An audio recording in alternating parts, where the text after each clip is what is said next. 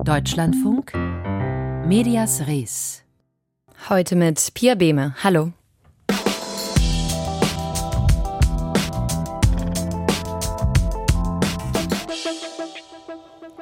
Darf ein Innenminister interne Infos an Journalistinnen weitergeben? Um Fragen rund um Quellenschutz und Pressefreiheit ging es heute im Untersuchungsausschuss zu einer Affäre in der baden-württembergischen Polizei. Unter anderem wurde dort ein Journalist befragt. Darüber sprechen wir gleich mit unserer Landeskorrespondentin vor Ort. Zunächst schauen wir aber auf den weiterhin krisengeplagten Rundfunk Berlin-Brandenburg.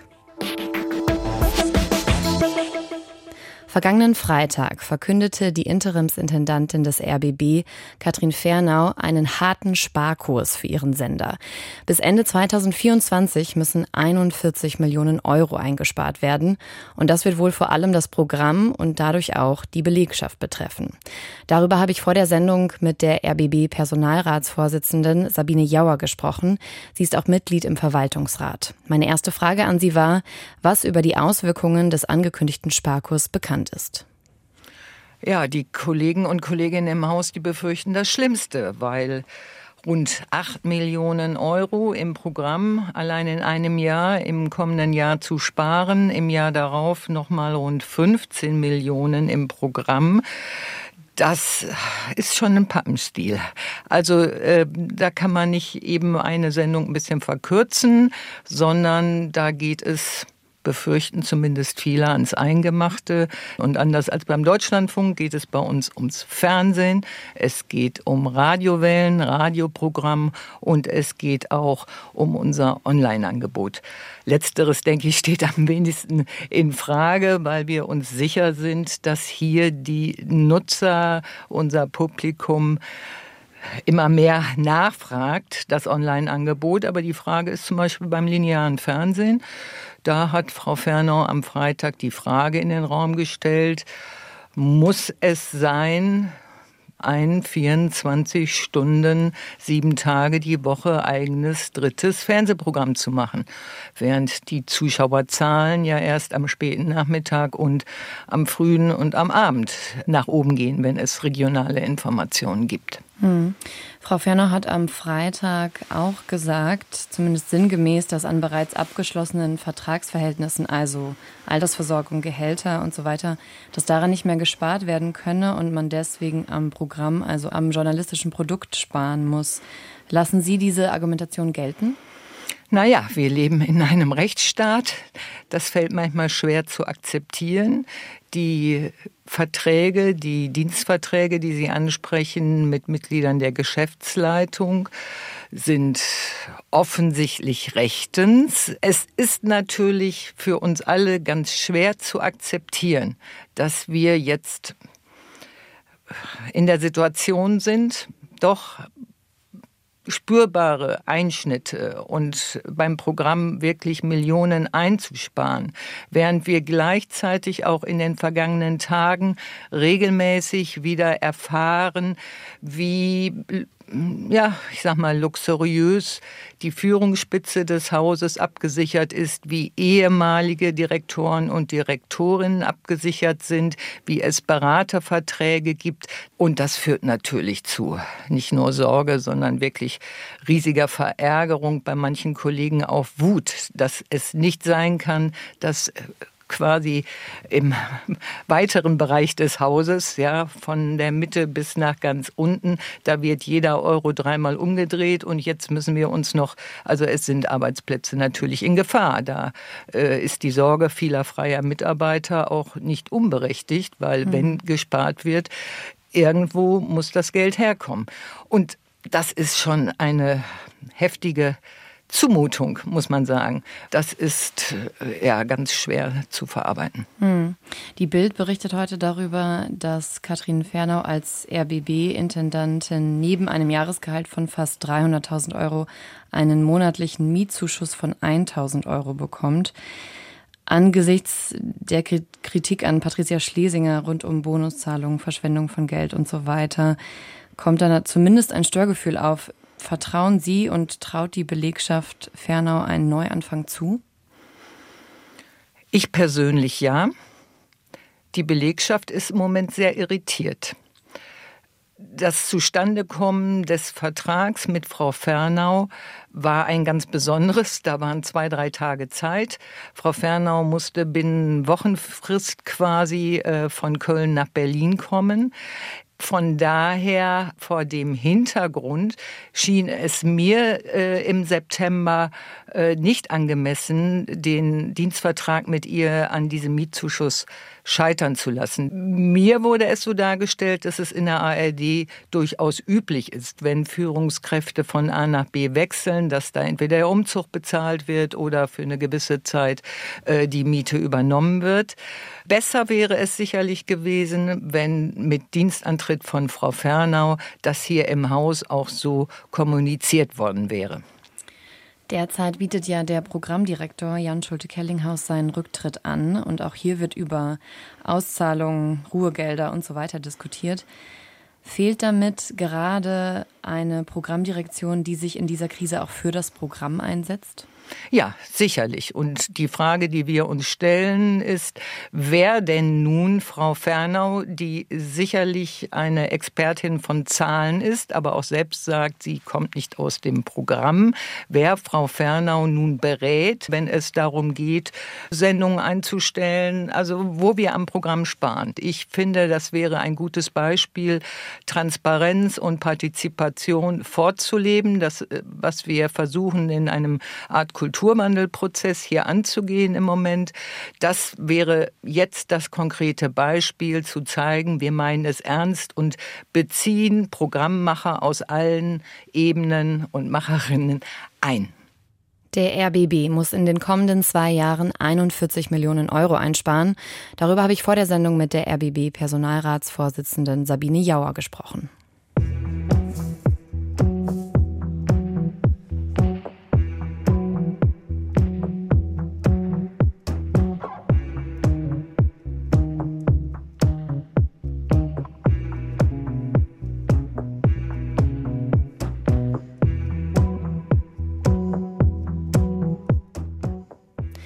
In Baden-Württemberg steht der dortige Innenminister seit Monaten in der Kritik. Es geht um eine Affäre in der baden-württembergischen Polizei und um die Frage, hat der Innenminister, also Thomas Strobel von der CDU, sich falsch verhalten? Hat er gesetzeswidrig ein internes Schreiben weitergegeben und zwar an einen Journalisten? Die Staatsanwaltschaft hatte ermittelt, auch gegen einen Journalisten der Stuttgarter Nachrichten. Inzwischen sind beide Verfahren eingestellt, die Diskussion darum aber noch nicht. Der Journalist war heute in dem Untersuchungsausschuss im Landtag, der für die Aufklärung der Affäre eingerichtet wurde. Wir schauen jetzt auf die medienpolitischen Aspekte des Falls mit unserer Baden-Württemberg-Korrespondentin Katharina Thoms. Katharina, bring uns kurz auf den neuesten Stand. Was genau hat denn dazu geführt, dass hier gegen einen Journalisten ermittelt wird? Ja, der Journalist Franz Feider von den Stuttgarter Nachrichten, dem wurde vorgeworfen, er habe rechtswidrig aus Ermittlungsakten zitiert. Wie kam es dazu? Feider hat schon jahrelang recherchiert zu diesen ähm, möglichen Verfehlungen bei der Polizei. Er ist auch ähm, bei dem Thema kein Unbekannter in der Szene unter Journalisten auch teilweise umstritten, aber in dem Fall hat er auf jeden Fall über den Verdacht berichtet, ja, sind bei den Führungsposten bei der Polizei in Baden-Württemberg da wirklich alles mit rechten Dingen zugegangen, als die vergeben worden sind oder wird da gekungelt? Er hat auch einen ähm, ziemlich brisanten Fall aufgedeckt, nämlich der oberste Polizist im Land hier in Baden-Württemberg soll eine Mitarbeiterin sexuell belästigt haben. Das war alles ganz schön unangenehm fürs Innenministerium als oberster Dienstherr. Und dann war Franz Feider, der Journalist, Ende letzten Jahres beim Innenminister Thomas Strobel zum Interview. War zwar ein anderes Thema, aber der Innenminister hat ihm dann angeboten, na, er kann ihm hier ein Schreiben Schreiben des Anwalts von diesem Polizisten zukommen lassen für seine Berichterstattung. Und in dem Schreiben, na sagen wir mal so, da wird der oberste Polizist, der sieht da eher schlecht drin aus. Feider hat das auf jeden Fall angenommen und hat dem Minister auch Quellenschutz zugesichert, hat berichtet. Und Monate später kam dann allerdings raus, weil ein anderer Journalist in der Sache recherchiert hat, dass der Innenminister selber diesen Brief weitergegeben hat. Und zwar hat Innenminister Thomas Strobel das auch selbst zugegeben. Und dann hat die Staatsanwaltschaft angefangen zu ermitteln. Was genau hat ihm die Staatsanwaltschaft denn vorgeworfen? Die hat sich auf einen ganz bestimmten Paragraphen im Strafgesetzbuch gestützt. Und da steht drin, wer amtliche Dokumente aus Disziplinarverfahren öffentlich macht, der macht sich strafbar. Und das war es ja hier, ein Disziplinarverfahren gegen diesen obersten Polizisten. Der Paragraph 353d, ähm, der ist schon lange umstritten, denn ganz klar, Dagegen, dagegen steht die Pressefreiheit. Wenn ich solche internen Infos recherchiere, um eben Fehlverhalten aufzudecken in solchen Behörden, kann mir das dann wirklich verboten werden? Juristen haben das durchaus kritisch gesehen, haben auch gesagt, die Staatsanwaltschaft hat da ähm, das falsch verstanden, ist sozusagen auf dem falschen Pfad gewesen. Auf jeden Fall ist durch diese Ermittlungen eins passiert. Franz Feider, der Journalist, der das alles aufgedeckt hat, der war in dieser Berichterstattung erstmal draußen, denn er war ja plötzlich selbst Beteiligter und konnte dann nicht mehr berichten. Seine Berichterstattungsfreiheit wurde erstmal eingeschränkt. Jetzt ist das Verfahren ja inzwischen eingestellt äh, und eigentlich kann man ja fra da fragen, das ist doch übliche journalistische Praxis, so mit Quellen und Infos zu verfahren. Hat Feider dann doch alles richtig gemacht? Er hat heute gesagt, er hat sich nicht zu Schulden kommen lassen hier vor dem Untersuchungsausschuss. Ähm, die Ermittlungen gegen ihn wurden ja auch eingestellt wegen Geringfügigkeit.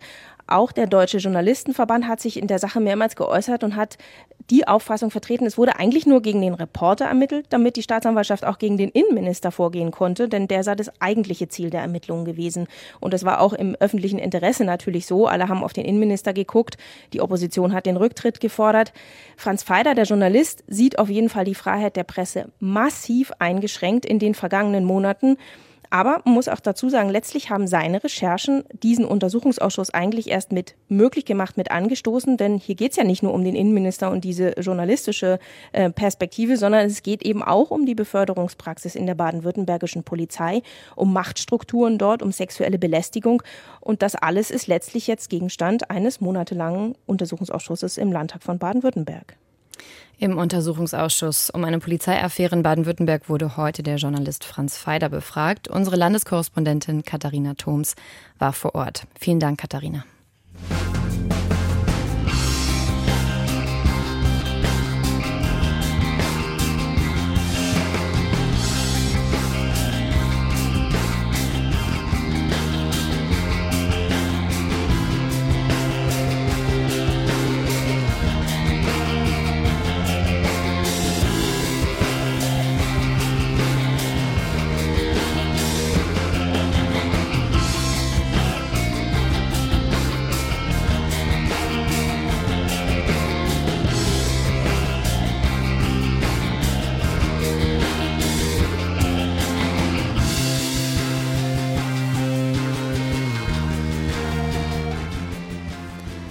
Im Mai haben Schweden und Finnland ihren NATO-Beitrittsantrag gestellt, nach vermehrten Sicherheitssorgen durch Russlands Angriffskrieg gegen die Ukraine. Wann sie dem Bündnis allerdings beitreten können, das ist immer noch nicht klar, denn dem Antrag muss der NATO-Rat einstimmig zustimmen. Der Schlüssel dafür liegt beim türkischen Präsidenten Erdogan. Der hat eine ganze Liste von Forderungen gestellt. Unter anderem soll Schweden mehr als 70 Personen an die Türkei ausliefern. Ein Fall ist nun in besonderer Weise in die Öffentlichkeit gerückt, der des Exiljournalisten Bülent Kenesh. Er wurde Anfang des Monats von Erdogan quasi öffentlich zur Fahndung ausgeschrieben. Die ganze Geschichte hat Christian Stichler. Es ist der 8. November. Bülent Kenesh sitzt mit seiner Familie beim Abendessen. Zu Hause in Okersperja, einem Vorort nordöstlich von Stockholm. Der Tisch ist gedeckt. Im Fernsehen läuft die Pressekonferenz des türkischen Präsidenten Erdogan anlässlich des Antrittsbesuchs des neuen schwedischen Ministerpräsidenten Ulf Kristersson. Die PK ist fast schon vorbei, da stellt ein türkischer Journalist noch eine letzte Frage. Dann sagt Erdogan diesen einen Satz. In Schweden gibt es einen Terroristen, dessen Namen ich jetzt nennen werde. Bülent Kenesh. Zum Beispiel ist es für uns sehr wichtig, dass dieser Terrorist in die Türkei ausgeliefert wird. Damit ist ausgesprochen, was Kenesh schon lange wusste. Sein Name steht auf einer Liste, die Erdogan der schwedischen Regierung überreicht hat. Mehr als 70 Personen, von denen der türkische Präsident die Auslieferung fordert. Als wir während dieser Pressekonferenz plötzlich meinen Namen hörten, war dies für meine Frau und meine beiden Kinder ein Schock. Nicht aber für mich. Ich erwarte nichts und alles von einem Despoten wie Erdogan. Das sagt Kenesh in einem Interview mit dem schwedischen Fernsehen. Bülent Kenesh ist Mitbegründer des Stockholm Center for Freedom, einer Organisation, die sich vor allem für verfolgte Journalistinnen und Journalisten in der Türkei einsetzt. Außerdem lehrt er am European Center for Populism Studies in Brüssel. Er hat für verschiedene Medien gearbeitet, war Büroleiter der türkischen Nachrichtenagentur Anadolu in New York und lange Chefredakteur der englischsprachigen Zeitung Today Saman. Schon 2015 saß er kurzzeitig in Haft. Aber erst im Juli 2016 wird es zu gefährlich für ihn im Land. Denn nach dem gescheiterten Putsch von Teilen des Militärs lässt Erdogan hart durchgreifen. Erdogan beschuldigt die Gülen-Bewegung für den Putsch verantwortlich zu sein. Gülen ist ein islamistisches Netzwerk, das weltweit über vier Millionen Mitglieder verfügen soll. Die Zeitung, für die Kenesh gearbeitet hat, soll Gülen nahegestanden haben. Sie wird verboten. Auch die Universität, an der Kenesh gelehrt hat, muss schließen. Kenesh ist Mitte 40 und beschließt, über Athen ins Exil nach Schweden zu fliehen. In seiner Heimat drohen ihm inzwischen mehrere langjährige Haftstrafen. Er sei kein Mitglied von Gülen, sagt Kenesh heute.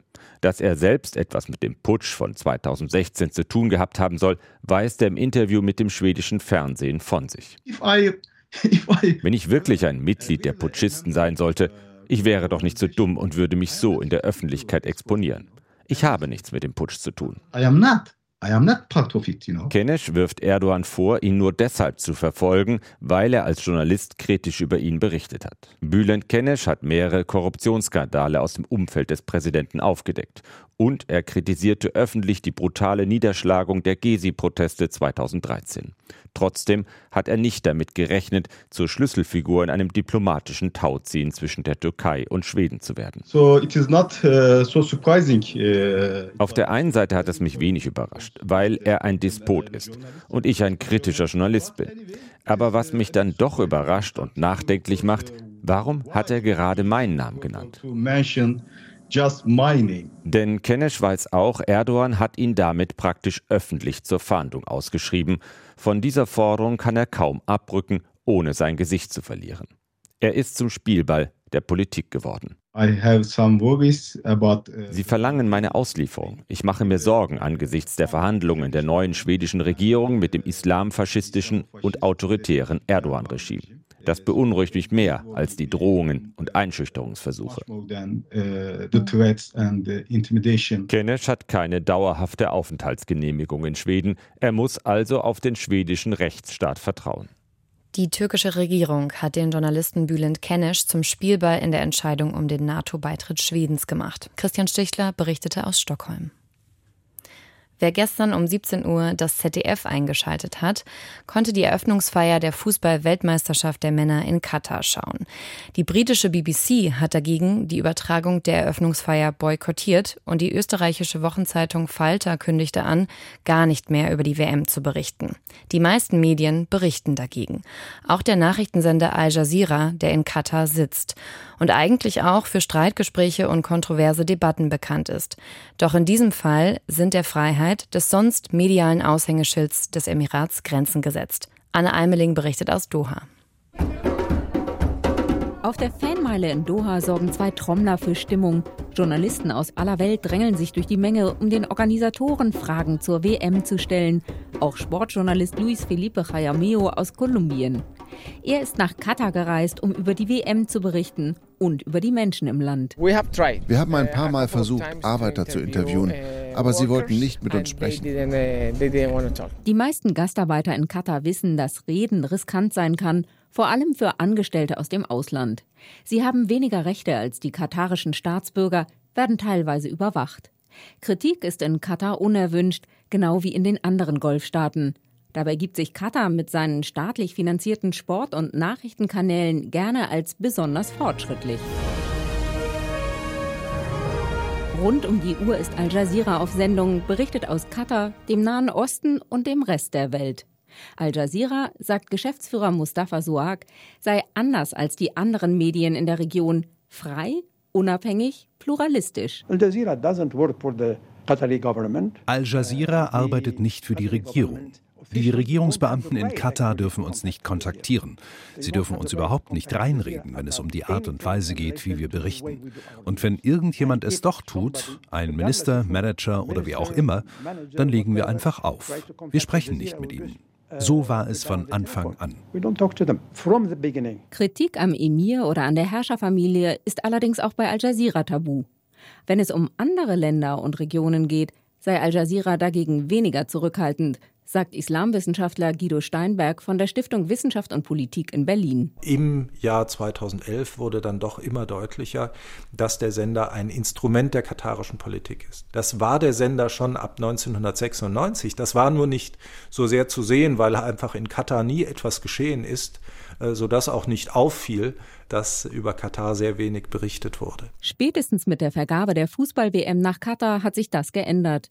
Das Interesse der Weltöffentlichkeit an dem Emirat ist gestiegen, die Kritik an Katar ebenfalls. Negative Berichte, zum Beispiel über die Arbeitsbedingungen für Gastarbeiter, stoßen in Katar zunehmend auf Unverständnis und auf Nervosität. Vergangene Woche unterbrachen Sicherheitskräfte einen dänischen Journalisten in seiner Live-Berichterstattung auf einem öffentlichen Platz. Ein Versehen hieß es wenig später. Eine Entschuldigung von offizieller Seite folgte. Auf der Fanmeile in Doha beantworten die Organisatoren geduldig viele Fragen. Katar will sich offen geben. Journalist Luis Felipe Chayamio hat auch schon andere Erfahrungen gesammelt während er auf seine Akkreditierung wartete. Die ersten Tage waren wirklich sehr schwierig. Sie haben uns nicht erlaubt zu drehen. Wenn Sie gesehen haben, dass wir irgendetwas gedreht haben, haben Sie uns höflich gebeten, das Material zu löschen. Vor allem, wenn große Kameras im Spiel sind, müssen Journalisten in Katar viel Geduld mitbringen. ARD und ZDF konnten bislang ohne Einschränkungen aus Doha berichten. Anne Almeling über die WM-Berichterstattung aus Katar. Medias Res. Die Schlagzeile von morgen. Mein Name ist Christina Rudert. Ich leite die Redaktion der Allerzeitung. Die erscheint im Landkreis Gifhorn. Wir haben im Moment äh, seit vergangener Woche täglich zu tun mit dem großen Zugunglück zwischen Hannover und Wolfsburg. Das hat sich hier im Landkreis Gifhorn ereignet.